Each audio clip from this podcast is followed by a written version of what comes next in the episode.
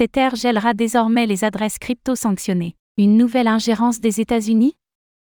Tether a annoncé qu'elle gèlerait dorénavant les adresses crypto sanctionnées par l'OFAC.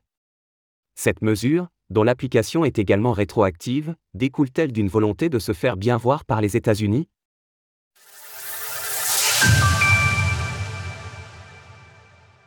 Tether entend maintenant geler les adresses sanctionnées par l'OFAC.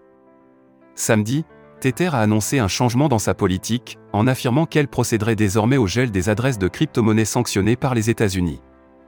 Il s'agit là des portefeuilles présents sur la liste des Specially Designated National, SDN, émise par l'Office of Foreign Assets Control, OFAC, du département du Trésor et qui souhaiteraient interagir avec les stablecoins émis par l'entreprise. En outre, cette procédure est également vouée à être rétroactive, c'est-à-dire qu'elle concernera également les wallets déjà sanctionnés par le passé et pas seulement les nouveaux. Paolo Arduino, PDG de l'entreprise, a salué ce changement.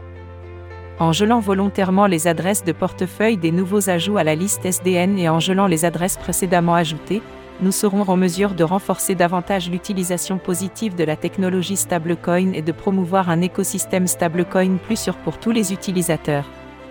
Une ingérence des États-Unis? Si Tether a déjà procédé à des gels d'adresses détenant des USDT mal acquis par le passé, tout comme son concurrent Circle avec l'USDC, le fait que cela devienne systématique a de quoi interroger. En effet, nous pouvons nous demander s'il ne s'agit pas là d'une volonté de se faire bien voir par les États-Unis, qui ont su à maintes reprises s'immiscer dans l'écosystème sur des sujets qui ne les concernaient pas forcément pour asseoir leur contrôle sur ces nouvelles technologies. Et pour cause, lors de l'affaire Tornado Cash, Tether avait par exemple critiqué l'attitude de Circle lorsque cette dernière avait gelé des USDC présents sur certaines adresses, estimant à l'époque que cela pouvait compromettre le travail d'autres régulateurs. C'est donc là un changement radical de position.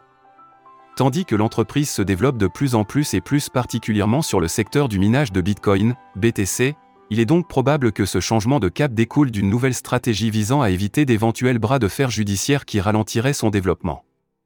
Source Tether.